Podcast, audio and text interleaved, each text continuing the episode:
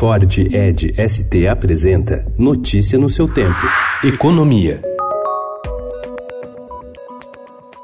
Pela primeira vez, os estados e o Distrito Federal devem se unir e fechar um texto com sugestões de mudanças à proposta de reforma tributária que está na Câmara dos Deputados. A PEC 45 foi desenhada pelo economista Bernard Api, do Centro de Cidadania Fiscal. A posição final dos governadores deverá ser aprovada amanhã em reunião dos secretários de Fazenda em Brasília. Segundo o secretário de Fazenda do Piauí e presidente do Conselho de Secretários de Fazenda, Rafael Fonteles, as alterações estão relacionadas à autonomia dos estados para a fixação das alíquotas do novo tributo e à manutenção de benefícios tributários, como o da Zona Franca de Manaus.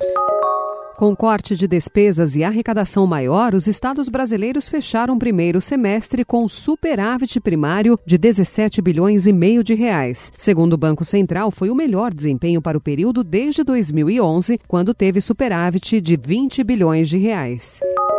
Os economistas do mercado financeiro passaram a projetar uma inflação levemente mais elevada em 2019. O relatório de mercado Focus, divulgado ontem pelo Banco Central, mostra que o IPCA, o índice oficial de preços, deve encerrar o ano em 3,8%. Uma semana antes, a projeção era de 3,78%. Para 2020, a expectativa de inflação permaneceu em 3,9%. Em meio ao quadro de lenta recuperação da qualidade do emprego no país, que atingiu o um número recorde de 24 milhões de trabalhadores atuando por conta própria no trimestre encerrado em maio, alguns setores começam a esboçar reação na geração de vagas formais. A recuperação é puxada por setores de serviços como saúde e educação, onde o total de vagas com carteira assinada avançou 3,1% no primeiro trimestre do ano, ante o mesmo período de 2018, o equivalente equivalente a 240 mil vagas, segundo o levantamento do Instituto de Pesquisa Econômica Aplicada, o IPEA.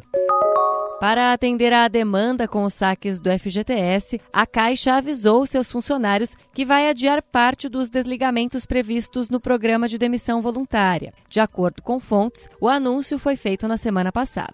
Notícia no seu tempo. É um oferecimento de Ford Edge ST, o SUV que coloca performance na sua rotina até na hora de você se informar.